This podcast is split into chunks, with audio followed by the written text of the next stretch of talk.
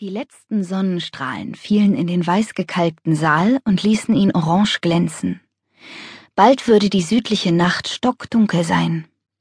Die Pflanzen rund um die Villa schienen die etwas kühlere Nacht schon zu erwarten. Didi betrachtete sich und verstand nicht, wie sie an zwei Orten gleichzeitig sein konnte. Doch der Traum, den sie gerade träumte und der so vertraut schien, offenbarte es ihr. Sie sah eine Marmorstatue, die ihr nachgebildet war und in der Raummitte stand. Sie ging darauf zu und fragte sich, wie die Statue so präzise geformt sein konnte. Dem Künstler war es gelungen, jedes einzelne ihrer offen herabfallenden Haare einzeln zu zeigen. Und nicht nur das. Er kannte sie offensichtlich sehr gut, denn die Statue war völlig nackt. Didi streckte die Hand aus. Die Oberfläche der Statue war kühl und warm zugleich. Ihre zarte Glätte ließ in ihrem Bauch ein Gefühl aufkommen, nach dem sie sich sehnte, das sie aber gleichzeitig auch fürchtete.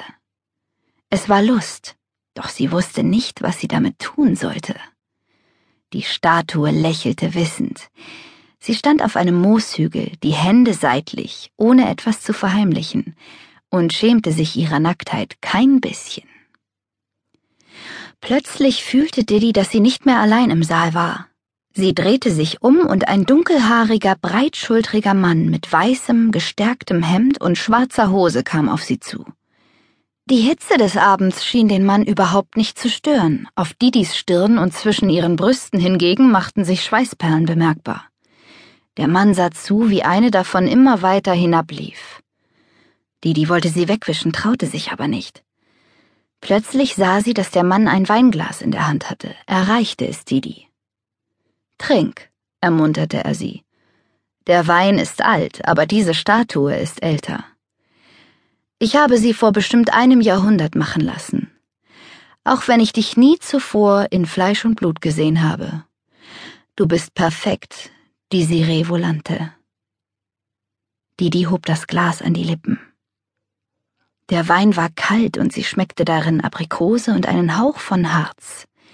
Der Blick des Mannes verweilte noch immer auf ihr, und das Gefühl im Bauch wurde stärker. Ein roter Glanz erschien in den Augen des Mannes, und kurz danach funkelten sie wie Feuer. Sein Blick verbrannte ihre Haut und war viel intensiver und tiefer zu spüren als irgendetwas früher. Es tat weh, war aber doch kein Schmerz, Didi wollte schreien, bekam aber keinen Ton heraus. Didi schreckte auf. Sie lag im Bett und ihr Herz klopfte noch immer heftig. Es war, als würde ihr Bauch brennen und ihre Glieder spannten schmerzhaft. Es war nur ein Traum, beruhigte sie sich, während sie versuchte gleichmäßig zu atmen.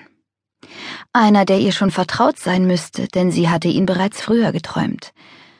Allerdings war er jedes Mal ein bisschen lebendiger und näher. Das ist bestimmt aufgestaute sexuelle Energie, hatte Laura lachend gemeint, und Didi hatte erwidert, dass ihre Freundin eindeutig zu viele Frauenzeitschriften las. Und Laura wusste nicht, dass Didi im Traum Angst hatte zu sterben. Didi wollte diesen Traum nie mehr träumen. Sie drehte sich auf die Seite und legte sich die Hände zwischen die Beine. Wenn Laura recht hatte, musste sie entsprechend handeln. Vielleicht würde sie dieser endlose Traum dann nicht mehr verfolgen. Der Badezimmerspiegel bot einen allzu bekannten Anblick. Als Didi sich gerade angezogen hatte und ein letztes Mal vor der Schule ihr Make-up begutachtete, musste sie innehalten und in den Ausschnitt ihrer wassergrünen Kapuzenjacke sehen. Scheiße! Didi schnappte sich die Tube mit der Abdeckcreme neben dem Spiegel.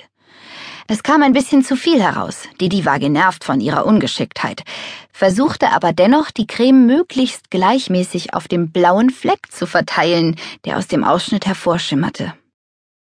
Sie sah ihn prüfend an. Sicher würde ihn niemand bemerken. Im Eiltempo lief Didi die Stufen nach unten und raste an ihrer Mutter vorbei zum Kühlschrank. Schnell ein bisschen Saft, dann los, bevor ein größerer Streit entstand. Du kommst zu spät zur Schule, sagte Elina, genau wie Didi erwartet hatte. Ich konnte nicht schlafen. Didi goss Saft in ein Glas.